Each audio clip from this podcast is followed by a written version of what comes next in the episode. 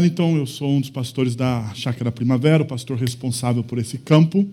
E nesse momento eu gostaria de convidar você a orar comigo. Você poderia fazer isso, por favor?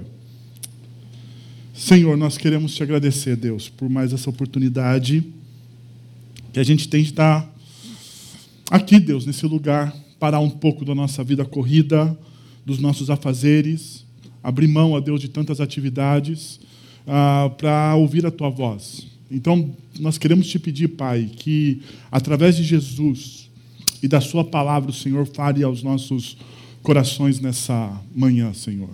Eu quero pedir, Pai, que o Teu Santo Espírito fale aos nossos corações, porque em Cristo Jesus nós somos reconectados com o Senhor e o Santo Espírito mora em nós, e por morar e fazer morada, Ele sopra aos nossos ouvidos e nos convence, ó Deus, daquilo que nós precisamos mudar, Pai.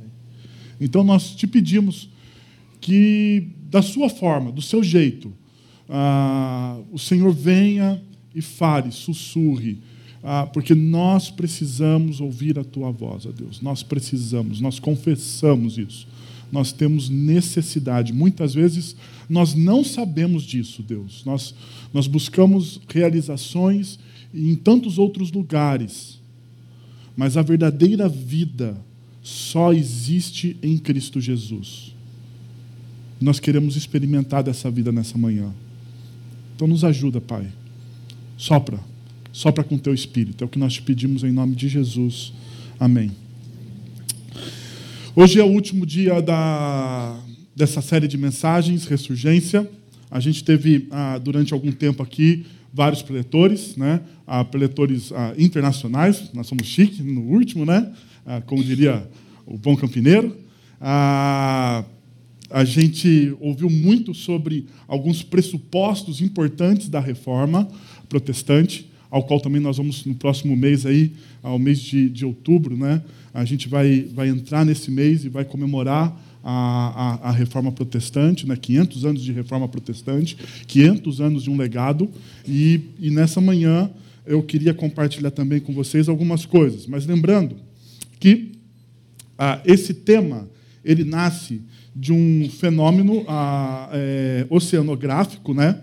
A, a, ressurgência, e esse fenômeno ele é responsável por 40% de todo o oxigênio consumido na Terra. Né? O que é esse fenômeno, a ressurgência? O que acontece na ressurgência? As águas mais profundas do oceano, ricas em nutrientes, ah, em oxigênio, elas são ah, movimentadas, essas águas tornam para a superfície, e quando essas águas vêm à superfície, eles trazem uma renovação da vida. Então a gente percebe que o oxigênio ele, é, é ele produz vida, mas ele também cria uma renovação da vida. E com isso, a gente tem uma pergunta o que pode produzir e renovar a vida, ou melhor, o que pode produzir e renovar a nossa vida. Diante disso, nós temos falado que a ressurgência, ou a nossa ressurgência, é, e esse renovar dessa vida acontece quando redescobrimos a leitura da palavra de Deus dentro da espiritualidade cristã saudável. E deixa eu dizer para vocês, porque dentro da espiritualidade cristã é, saudável, né? porque você pode, de várias formas, ler a palavra de Deus. Né? Você pode ler a palavra de Deus ah, sendo simplesmente um, um, um, pesquisador, como um livro. Você pode ler a, a Bíblia de maneira displicente. Você pode ler a Bíblia como se fosse um tirando, tirando um peso da sua consciência. Afinal de contas, hoje eu li a palavra de Deus, hoje eu li a Bíblia. Né? Ou você pode, de fato, olhar para a Bíblia, olhar para a palavra de Deus como algo que pode transformar a sua vida. Como fonte, fonte ah, de renovação, fonte de inspiração, oxigênio, aquilo que de fato você precisa, porque é essencial. A ideia é essa: é que a, a, essa palavra de Deus ela é ah, como oxigênio, ela traz vida, ela renova a vida. E o porquê ela faz isso? Porque ela desvenda os dilemas e a inquietação do coração humano. Ah, se você for para a palavra de Deus com o coração aberto, com os olhos atentos, com os ouvidos, com os ouvidos, com os ouvidos prontos a escutar o que Deus tem para dizer, Ele pode resolver os dilemas e as inquietações ah, do seu coração. Ah, porque nós temos perguntas, né? Nós fazemos várias perguntas. Ah, e uma, algumas dessas perguntas que a gente faz, ah, qual o fim principal do homem, do ser humano? Qual é o fim principal do ser humano? Por que existimos? Qual a nossa vocação? Por que somos finitos? Por que a gente é, porque acaba, né? a gente não sabe. A gente tem uma força, uma tremenda vontade de viver, mas a gente vê dia após dia o nosso corpo envelhecendo, as dores vão surgindo, alguma doença terrível, e você fala, mas o porquê disso? Você entra em crise. Ou quando você vai ver um, um ente querido, uma pessoa que você ama ah, na cama de hospital, ou com uma doença que você sabe que a medicina não tem jeito, você pergunta o porquê disso? Porque somos finitos. Qual o nosso fim principal? Por que existimos? Por que desejamos algo que, ao mesmo tempo que desejamos, não sabemos o que é? Já passou por isso? Você acorda um belo dia, você acorda um belo dia e você tem um desejo.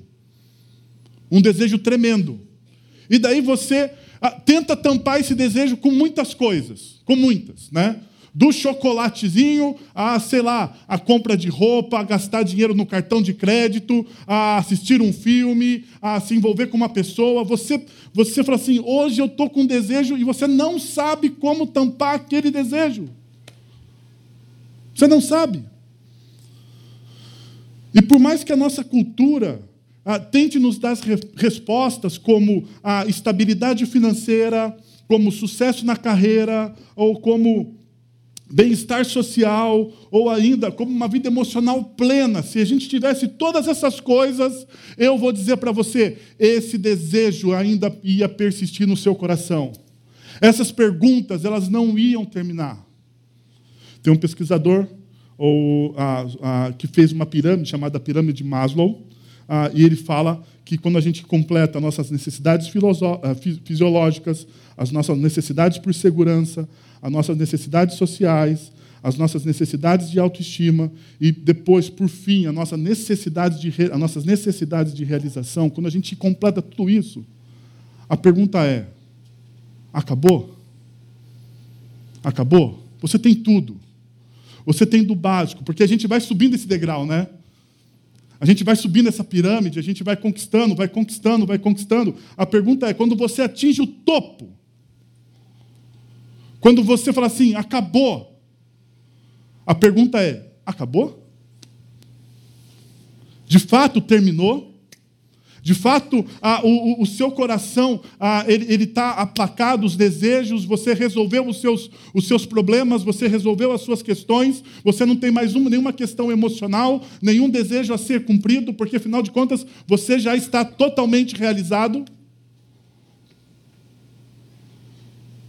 Seja em qual estágio dessa pirâmide você está, eu quero dizer para você: não acabou. E nunca vai acabar. E nunca vai acabar.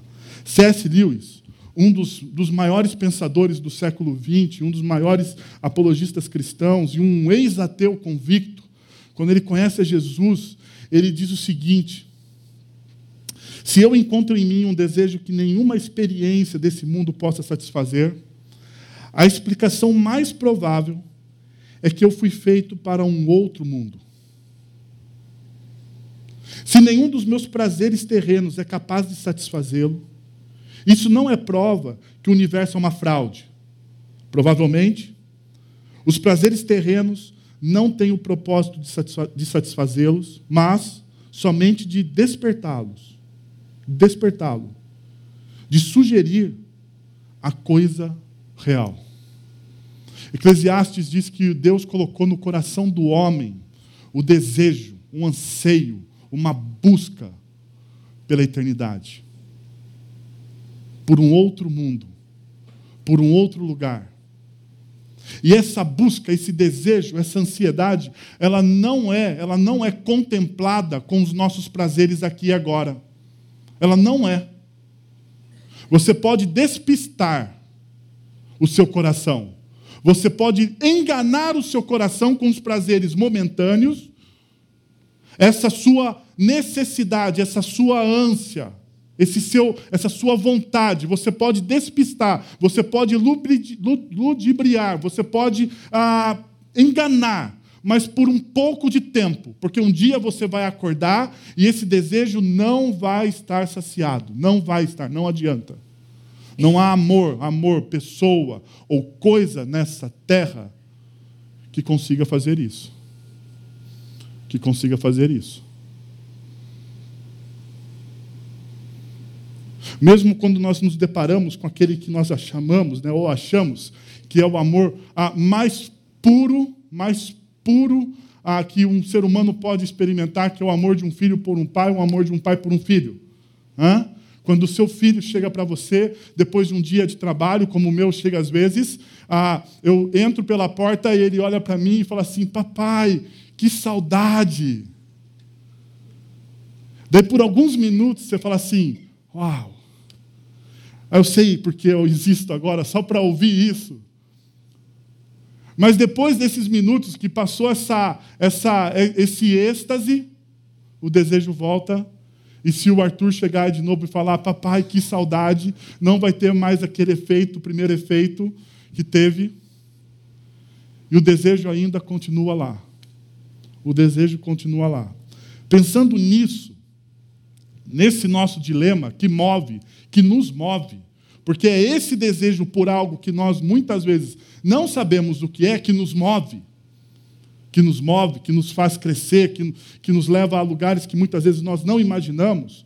Eu queria, então, propor para vocês um axioma, um princípio para a vida.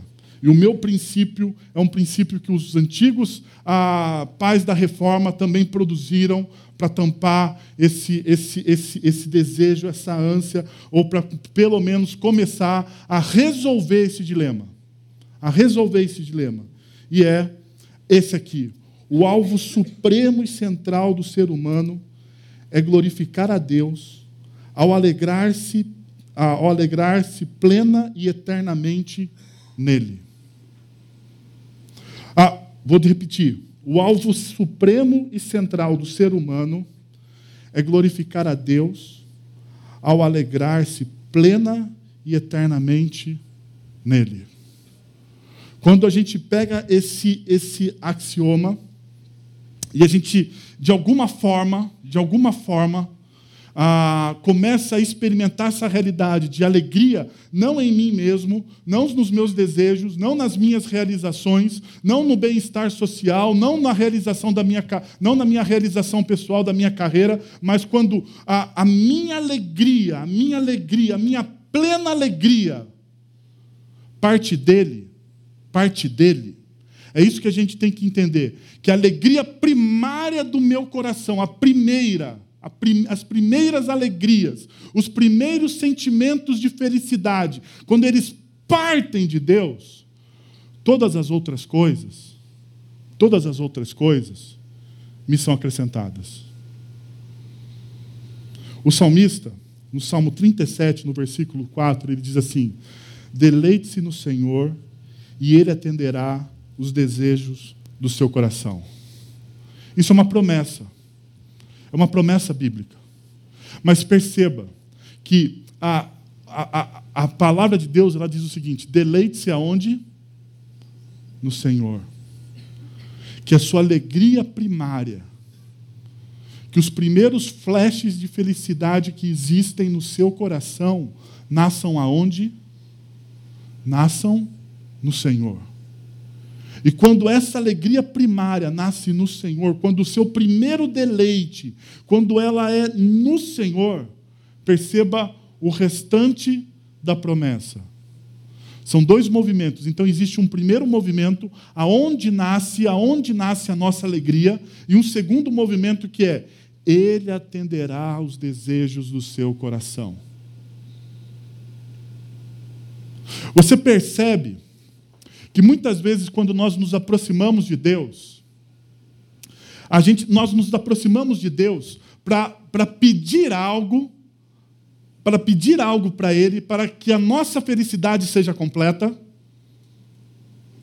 A gente fala, Senhor, eu preciso disso, porque afinal de contas eu não estou feliz. Ah, então, se eu não estou feliz, ah, o Senhor precisa promover a minha felicidade, eu não consigo fazer o que eu quero, então eu preciso disso. Então, por favor, Deus, já que o meu coração não está feliz, resolva este meu problema, dando o que eu preciso para que o meu coração seja feliz e eu então agradeça ao Senhor. É isso que o texto bíblico diz? O texto bíblico nos, nos move para uma outra direção. O texto bíblico nos move dizendo assim: olha, todo, tudo o que você precisa, e aqui está uma coisa que a gente não consegue compreender, que é difícil de entrar no nosso coração, porque o nosso coração ele é enganoso, porque o nosso coração nos prega peças, porque o nosso coração muitas vezes nos sabota. O maior sabotador de você mesmo é o seu próprio coração. É ele que muitas vezes te sabota. O nosso coração, pregando peças, ele diz: Ah, você precisa de todas as outras coisas. Deus tem que realizar todas as outras coisas. Mas a Bíblia ela faz um movimento contrário. Ela fala assim: Olha, se você, se você, se você conseguir desenvolver no seu coração alegria plena, plena em Deus Deus ele é suficiente para ser pleno, pleno para você. Pleno. Se a sua alegria plena, se a sua felicidade mais básica for em Deus, em Deus, e tudo aquilo que você deseja não vai te promover alegria plena, não vai te promover alegria plena, mas tudo aquilo que você deseja são motivos de ações de graças por aquilo que Deus já tem te dado então ele faz o quê? Ele vai satisfazer os desejos do seu coração. A pergunta que eu vou tentar responder para vocês, ou pelo menos dar um trilho nessa manhã, dar um start, né, os primeiros passos para a gente poder viver esse axioma, viver essa promessa, é como que a gente vive isso então? Deixa eu responder com vocês a partir do texto de 1 Coríntios, capítulo 10, versículos de 23 a 33. Diz o seguinte: Tudo me é permitido, mas nem tudo convém. Tudo é permitido, mas nem tudo edifica. Ninguém deve buscar o seu próprio bem, mas sim o dos outros. Comam de tudo o que se vende no mercado, sem fazer perguntas por causa da consciência, pois do Senhor é a terra e tudo que nela existe. Se algum descrente o convidar para uma refeição e você quiser ir, coma de tudo o que lhe for apresentado, sem nada perguntar, por causa da consciência. Mas se alguém lhe disser, isso foi oferecido em sacrifício, não coma, tanto por causa da pessoa que comentou, como da, como da consciência, isso é, da consciência do outro e não da sua própria, pois, por, porque minha liberdade ah, deve ser julgada pela consciência dos outros? Se participo da refeição com ação de graças, por que, porque sou condenado por algo pelo qual dou graças a Deus? Assim, quer vocês comam, bebam, façam qualquer outra coisa, façam tudo para a glória de Deus. E aqui está a, a base daquele primeiro axioma que a gente viu. Assim que vocês comam, bebam, façam qualquer outra coisa, façam tudo para a glória de Deus. Não se tornem motivo de tropeço, nem para judeus, ah, nem para gregos, nem para a igreja de Deus. Também eu procuro agradar a todos de todas as formas, porque não sou, porque não estou procurando o meu próprio bem, mas o bem de muitos, para que sejam salvos. Ah, o primeiro princípio o primeiro, o primeiro passo que eu queria dar com vocês aqui nessa manhã é a verdadeira liberdade cristã está so, a verdadeira liberdade está somente na cruz de Cristo. Ah, perceba o que o texto diz. Tudo é permitido, mas nem tudo convém. Tudo é permitido, mas nem tudo edifica. Ah, tudo é permitido. E se você for ah, no original grego, essa palavra tudo, ela significa o quê? Tudo. Não é? Não tem, não tem outro significado. Né? Geralmente a gente vem aqui e fala assim: ah, essa palavra grega tem esse e esse. Não, não, calma aí, não. Ah, essa palavra, por incrível que pareça, significa tudo, completo, permanente, totalidade, tudo, tudo, toda, tudo, toda, toda totalidade, tudo me é permitido. Ah, ah, tudo me é permitido. Ele repete duas vezes, mas Paulo não repete isso somente no capítulo 10 ao qual nós estamos estudando. Paulo ele repete também, no capítulo, ele fala sobre isso, ou sobre essa construção, no capítulo 6 da primeira carta aos Coríntios. Ah, no, versículo 10, no versículo 12, ele diz assim: Tudo me é permitido, mas nem tudo convém. Está igualzinho. Daí, olha só, tudo ah, me é permitido, mas não me deixarei que nada me domine. O que, que a gente vê de diferente? Mas nem tudo edifica, e não me deixarei que nada me domine. Nem tudo o que eu faço edifica,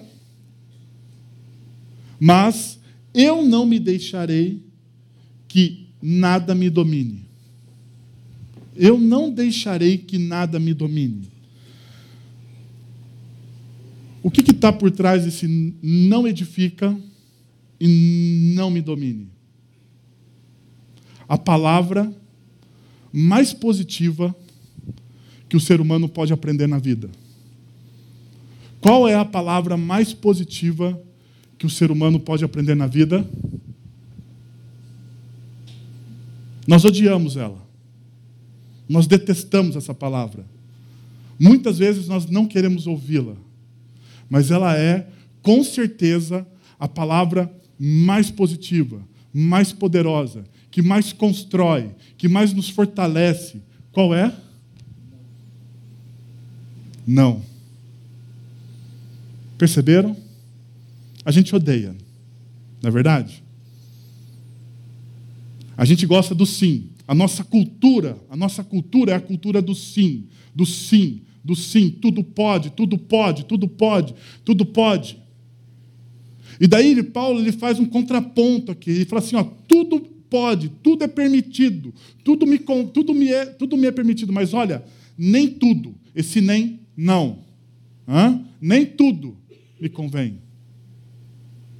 Tudo me é permitido, mas olha, nem tudo edifica.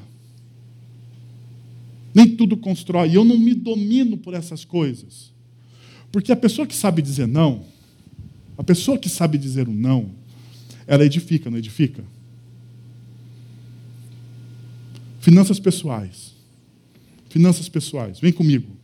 Se você disser sim a todos os seus desejos, a todos os seus desejos, o que acontece com as suas finanças pessoais? Hã? Vamos pensar assim, ó, não leve a mal esse meu comentário. Mulheres, ah, se não existisse ah, não para o cartão de crédito?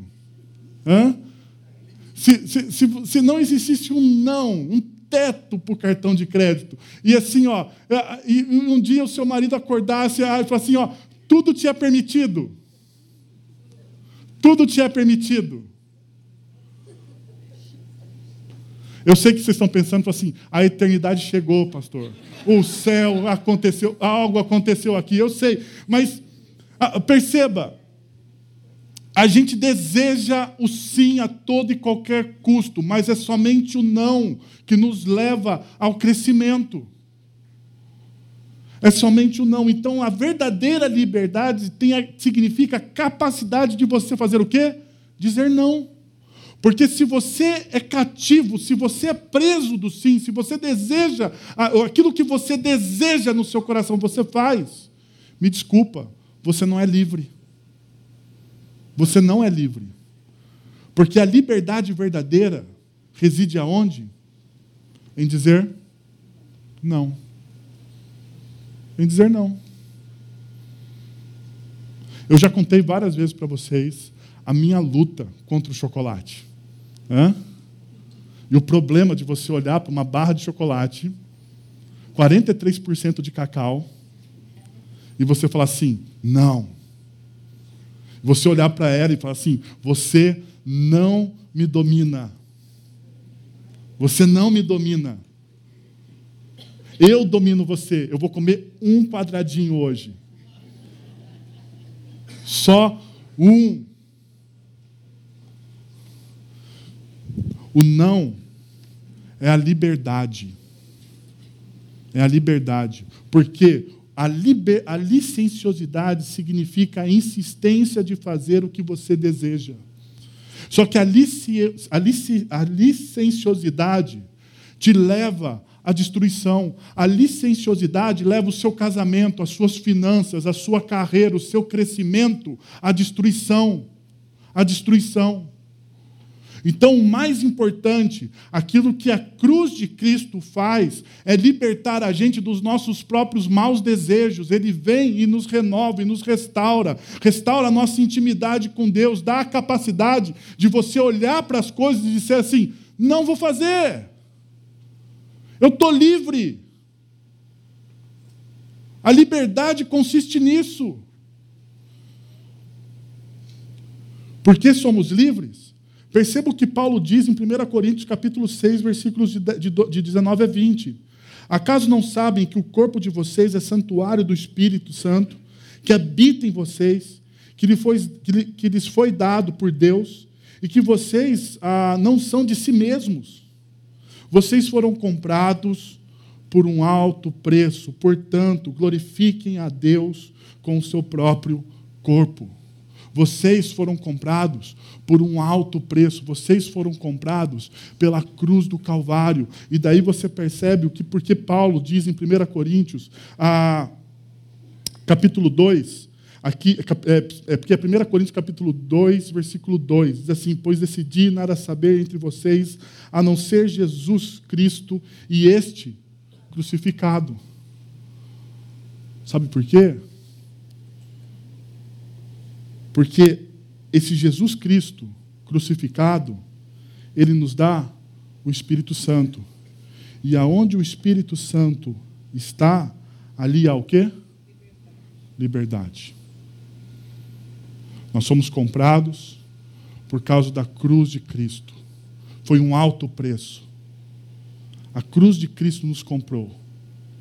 Deus, então, através da ação do Santo Espírito dele, que é selado por aqueles que confessam, aqueles que confessam Jesus como Senhor e Salvador da vida deles, recebem um selo, uma marca. Dentro deles, o Espírito Santo de Deus mora neles. E esse Espírito, que não é, um de, que não é uma, algo meu, mas é algo de fora, porque para me libertar dos meus próprios desejos, eu não tenho essa capacidade. Eu não tenho, eu não consigo. Eu, pelas minhas energias, qualquer livro de autoajuda, pode comprar, vende um monte. Mas esses livros de autoajuda, eles não contam com uma coisa: você, pela sua própria vontade, não consegue se libertar. Você até tenta, você esforça, você chama um coach, você faz um coach, ah, você faz consultoria, você tenta, tenta, tenta, tenta, mas quando você baixa a guarda, o que, que você volta a fazer? As mesmas coisas que antes. As mesmas coisas. E você então não consegue. Não consegue. Mas a partir do momento que você se dobra a Cristo Jesus, que o seu coração reconhece que Jesus Cristo é na história quem ele diz ser, o Deus encarnado que entrou nessa história para criar uma reconexão entre você e Deus, o Espírito Santo mora na sua vida. E a partir desse momento, Aonde está o Espírito do Senhor? Aí há o quê? Liberdade. A capacidade de dizer não aos seus próprios desejos. A capacidade de construir, de renovar a sua vida, não a partir das suas próprias forças, mas a capacidade de reconstruir e renovar a sua vida pela ação poderosa de Deus através do Espírito Santo dele.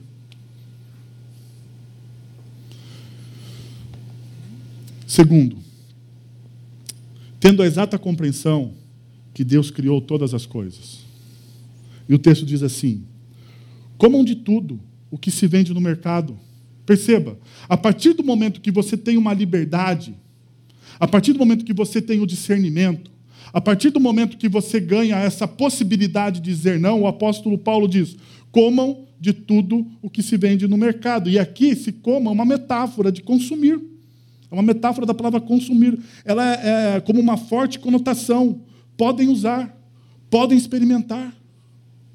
Podem usar, podem experimentar, mas podem experimentar do quê? De tudo que se vende no mercado. Não existe, então, uma restrição legalista. Pode, porque afinal de contas, você não é mais cativo dos seus desejos. Você sabe usar as coisas nos momentos e nos lugares certos. Aquilo que domina você são os princípios das Escrituras, através da ação do Espírito Santo. Mas a gente tem que tomar um cuidado. E o cuidado que a gente tem que tomar é com a idolatria. Porque a idolatria é o amor exagerado e o apego existencial por algo. E o Tim Keller, o pastor da, da Redeemer Presbyterian Church, ele diz o seguinte no seu livro Falsos Deuses: Achamos que ídolos são coisas ruins, mas isso quase nunca é verdade. Qualquer coisa pode servir como um falso Deus, especialmente as melhores coisas do que? Da vida. Deus criou todas as coisas para você desfrutar de todas as coisas, mas não para o seu coração ser apegado a todas as coisas. Deus criou todas as coisas boas e nós a corrompemos pelo nosso mau uso de todas as coisas. Tudo que Deus criou tudo que Deus criou é bom. É isso que nós cremos. E é isso que a Bíblia informa. Tudo que ele criou é bom. Só que o que a gente faz? Nós criamos ídolos pelo mau uso das coisas que nós fazemos daquilo que Deus criou. E o pastor Tim Keller ainda lhe diz: um ídolo é qualquer coisa que você procura dar, que você procura para dar a você aquilo que apenas Deus pode te dar. Ídolo é qualquer coisa que você procura, mas somente Deus pode te dar. Mas você acha que aquilo vai, vai complementar o seu coração. Você acha que aquela relação, você acha que aquele, aquele emprego, aquela promoção, ou a, a, a, a, a conta do seu banco mais cheia, ah, vai te dar alegria. Mas não é isso. Não é isso. Então, como a gente cura essa fábrica de ídolos, que é o nosso coração? Ah, o salmista diz, ou melhor, Paulo diz, e ele cita um salmo, o Salmo 24: Do Senhor é a terra e tudo que nela existe. E daí ele redefine o quê? A cosmovisão dele, porque perceba o que está no Salmo 24, versículos de 1 a 4. Do Senhor é a terra e tudo que nela existe. É a citação que o apóstolo Paulo faz. Daí ele diz: o mundo e os que, nela, e os que nele vivem, ou seja, todas as coisas, estão aonde? Em Deus. Pois foi ele quem fundou-a sobre os mares e firmou-a sobre as águas. Quem poderá subir ao, seu, ao, ao, monte do, ao, ao monte do Senhor? Quem poderá entrar no seu santo lugar? Perceba, aquele que tem mãos limpas e o coração puro, que não recorre aos ídolos, nem jura por deuses falsos, ah, o que, que Paulo faz aqui? Ele relembra um salmo à, à comunidade, dizendo assim: olha, reveja a sua cosmovisão. Reveja sua cosmovisão. E daí ele coloca Deus como sendo o centro de todas as coisas, aquele que fornece todas as coisas. Ah, ele é soberano, ele tem poder e ele tem o quê? A sua majestade. A sua majestade. E no, segundo, e no versículo 4, então o, o salmista ele diz o quê? redefinição da vida. Bom, a Deus, Deus, ele é a, o provedor de todas as coisas. Em Deus está a majestade, o poder e a soberania. Tudo provém dele. Nada é meu. Ou nada eu posso fazer para isso. E daí ele diz: Olha, reveja então. Reveja. Redefina a sua vida.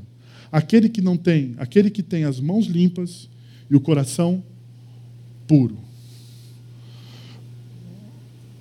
Kierkegaard, em um dos seus livros, ele diz assim: que coração puro, coração puro, é desejar uma coisa só.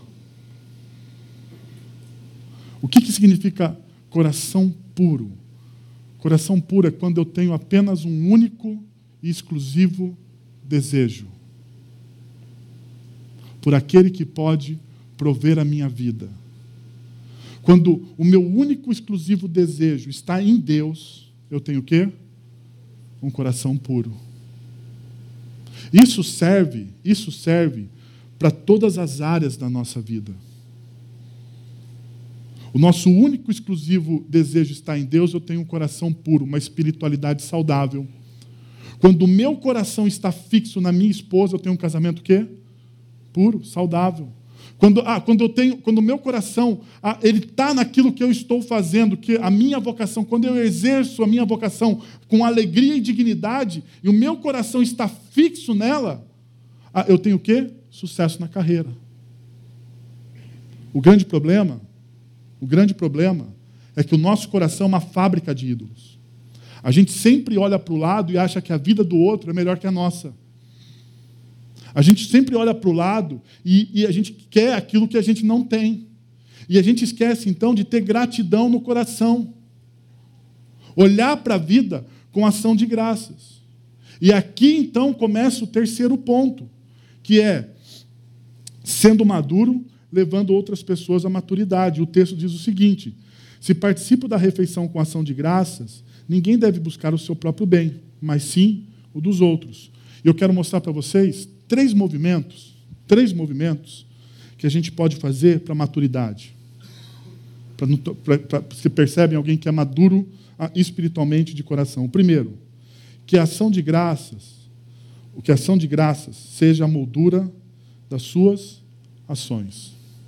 Que tudo que você faça na sua vida seja recebido com ação de graças. O texto diz o seguinte: porque eu participo das refeições com ação de graças.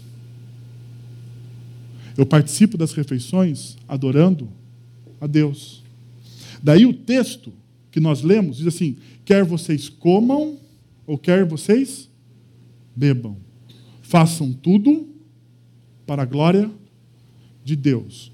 Quer vocês comam, quer vocês bebam. O que, que é isso? Comer e beber o que, que é isso? Eu sei que vocês sabem. E eu sei que a pergunta é idiota. Mas eu quero que você pense no que o apóstolo está pensando. Paulo está falando assim, ó, das coisas mais ordinárias, ordinárias que você faz, que é comer e beber. Isso aí você tem que fazer todo dia. Todo dia você tem que comer e beber. Queira ou não queira, todo dia você tem que comer e beber. Ordinário, diário. Isso que é ordinário e diário, você deve fazer para quê? Para a glória de Deus. Então, se aquilo que é ordinário, que você faz todo dia, é para a glória de Deus, aquilo que é extraordinário, aquilo que são seus grandes planos, as avenidas centrais da sua vida, elas devem ser também para onde? Para a glória de Deus. Ou seja, tudo que você está fazendo, você deve render o quê? Graças a Deus. A ação de graças deve moldar, uma vida de gratidão deve moldar a sua vida, deve ser a moldura das suas ações. Em 1 Timóteo capítulo 4, versículo 4, Paulo diz: Tudo que Deus criou é bom e nada deve ser rejeitado. Se for recebido com quê? Com ação de graças. Um outro movimento. Seja sensível à fragilidade e ao estágio de seus amigos na jornada. O texto diz: ninguém deve buscar o seu próprio bem, mas sim os dos outros. Ah, no versículo 32, nós vemos: não se torne o quê? Motivo de tropeço. Paulo está falando o seguinte: olha, perceba em que estágio a pessoa do seu lado está. Ele está falando sobre liberdade, sobre liberdade. Sobre, e, a, e, o contexto ali de liberdade é se as pessoas poderiam comer carne, a carne vendida no mercado ou não. Porque naquela época, em Corinto, toda a carne vendida no mercado era carne sacrificada aos ídolos pagãos de Roma. Aos ídolos pagãos de Roma. Então, aos deuses pagãos eram sacrificada toda a carne que era vendida no mercado. A pergunta que os coríntios estão fazendo para Paulo é: nós podemos fazer churrasco com a carne vendida no mercado? E a resposta de Paulo é: vocês podem. Porque tudo é livre. Porque quando aquilo é recebido com ação de graças, você percebe que Deus fez todas as coisas, porque afinal de contas, você sabe que todas as coisas são criadas em Deus, nada o inimigo das nossas almas cria. Você tem uma nova cosmovisão, você sabe que a cosmovisão não é o bem lutando contra o mal, você sabe que a cosmovisão cristã é um Deus soberano sobre todas as coisas, que cria todas as coisas boas. Então você pode. Mas espera aí. E aqueles que são imaturos? E aqueles que não desenvolveram ainda essa capacidade de perceber que Deus criou todas as coisas boas? Que eles não se tornaram maduros. O que, que eu tenho que fazer? Eu tenho que escandalizar eles e dizer assim: ah, você não é maduro, seu coitado. Sei lá. Você não é maduro, seu ignorante. Você não conhece a Bíblia. Seu bobo. É a melhor palavra que me veio na cabeça agora. Não! Paulo olha e fala assim: não seja motivo de tropeço. Perceba o estágio dele. Ande com ele. Baixe o seu nível, então. Seja humilde. Se aquela pessoa vê você fazer algo que não é ilícito, mas ela, ela fica escandalizada por aquilo, o que, que você faz? Você não faz. Você não faz. Você não faz não porque você não é livre. Você não faz por amor àquela pessoa. Por amor a ela. Você não faz porque você tem que entender que aquela pessoa está crescendo ainda. Então, Paulo chama, ou convida você, a olhar para o lado e não para o seu próprio umbigo, a perceber o estágio do outro. E, e convida você a pegar na mão desse outro, que ainda está num estágio inferior ao seu, e a conduzi-lo para o estado de maturidade, sem criar tropeço. Sem criar tropeço. Então, não se torne motivo do quê? De tropeço para ninguém. Não se torne. Não faça isso. Por último, nós podemos ver: tenha uma vida que sirva de inspiração para o crescimento dos outros. E o texto. E a gente pode ver que essa é a moldura do texto, a moldura da maturidade. No versículo 23, nós temos a declaração: tudo me convém, que é a introdução à liberdade. No versículo 24, ninguém busque o seu próprio bem, mas sim os dos outros. No versículo 20, 33, diz: Porque não estou procurando o meu próprio bem, mas o, mas o bem de muitos, para que sejam salvos. Perceba aqui: amor ao próximo. Amor ao próximo. Você tem. Você tem.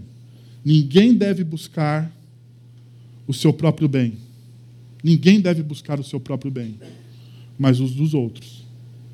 Mas sim o dos outros.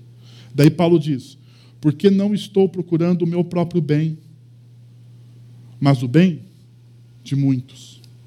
No centro, você tem os princípios que testemunham, conduzem e cuidam para que as pessoas cresçam e amadureçam em conhecimento do Evangelho. E por final, você tem para que todos sejam quê? salvos. Deus então é o quê? Glorificado. Deus é glorificado quando as pessoas são salvas.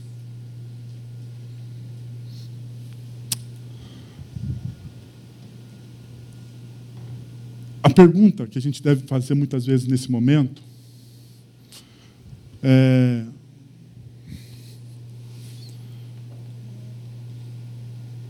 O que produz, de fato, festa nos céus? O que produz festa nos céus? Você parou para pensar nisso? O que produz festa nos céus?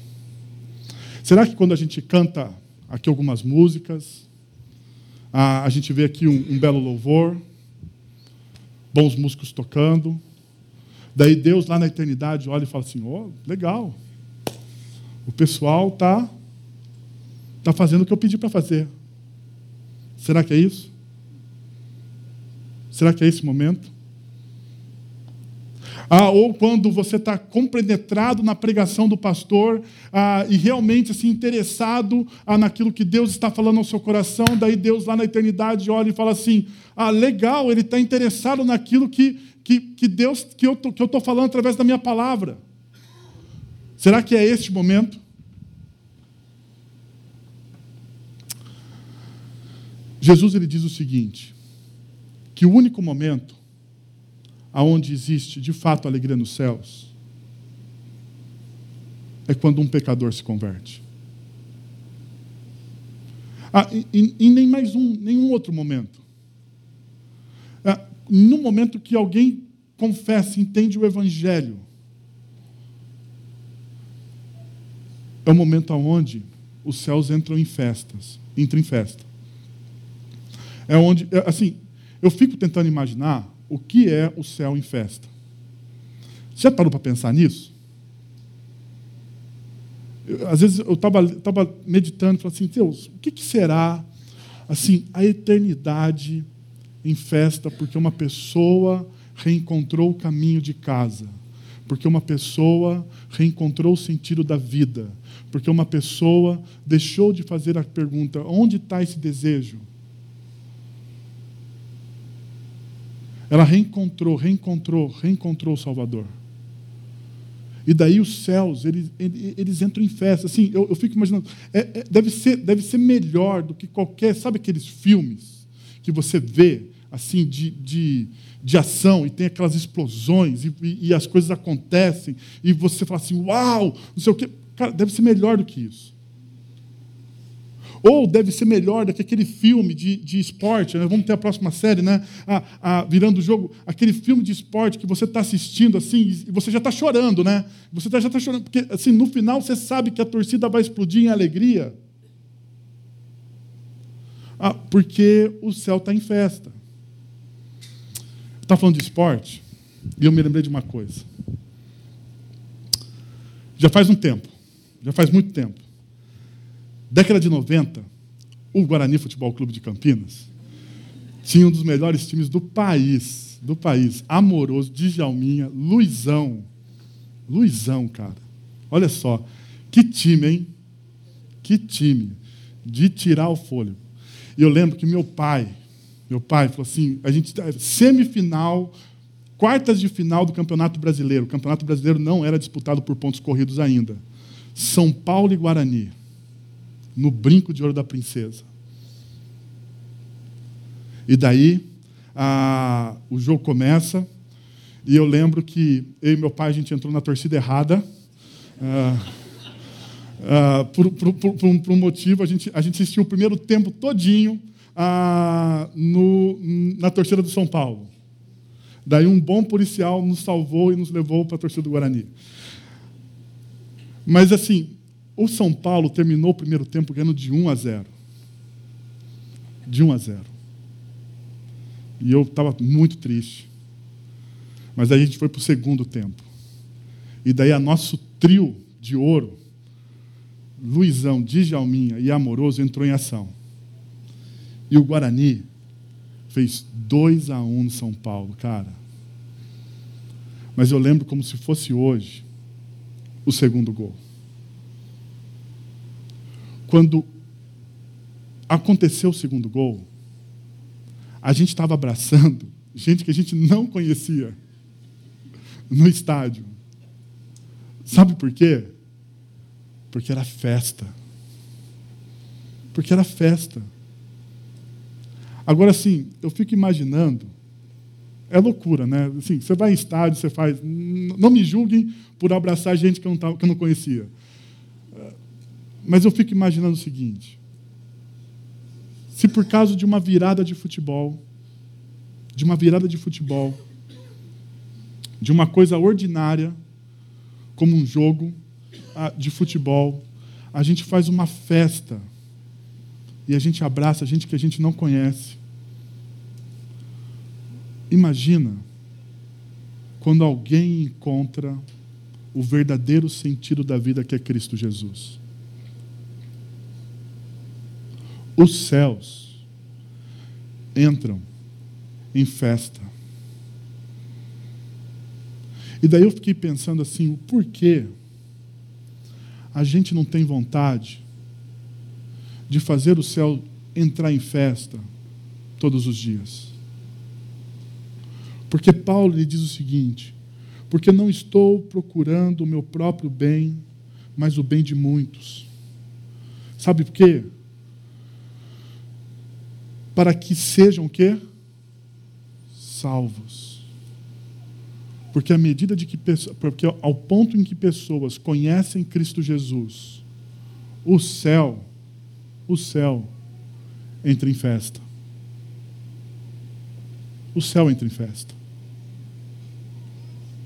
O céu entra em festa. E a gente também deveria entrar em festa. Porque aquela pessoa não mudou simplesmente a sua vida aquela pessoa mudou a eternidade dela. Ela mudou para o resto da eternidade dela, aonde a verdadeira, onde a verdadeira vida começa. Aonde a verdadeira vida começa. A pergunta é: você quer glorificar a Deus? O alvo supremo e central do ser humano é glorificar a Deus e alegrar-se nele, alegrar-se alegrar plena e eternamente nele. O alvo supremo e central do ser humano é glorificar a Deus ao alegrar-se plena e eternamente nele. Eu tenho uma pergunta. A alegria primária sua é Deus. Ele é a fonte inicial de toda a sua alegria. Se não, eu quero desafiar você a hoje, que nós estamos diante da mesa do Senhor, a fazer isso. A você experimentar uma alegria plena, uma alegria plena, e não somente plena aqui, mas eterna. Mas eterna. E você redefinir o que de fato te dá alegria plena no seu coração. Quero então convidar você a fechar os seus olhos, a abaixar sua cabeça.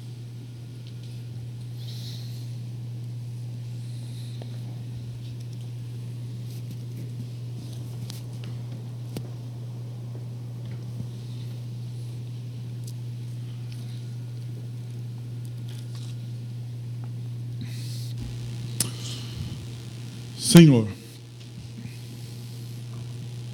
nós estamos na tua presença, Pai.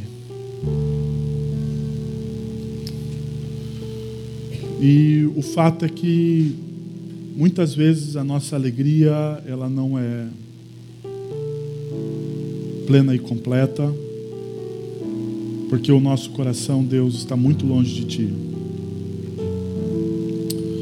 O nosso coração vive em busca, Senhor vive em busca de muitas e muitas coisas, mas não vive em busca daquilo que pode de fato transformar a nossa vida e não somente a nossa vida no aqui e agora, mas, ela, mas Ele transforma toda a nossa eternidade, Senhor. Tudo, tudo, tudo, tudo. Tudo é transformado por Ti e em Ti. Pai, por favor, então, por favor, a Deus, através da ação do Teu Santo Espírito, que a nossa alegria seja somente em Ti, Deus. plena e completamente. É o que eu oro em nome de Jesus. Amém.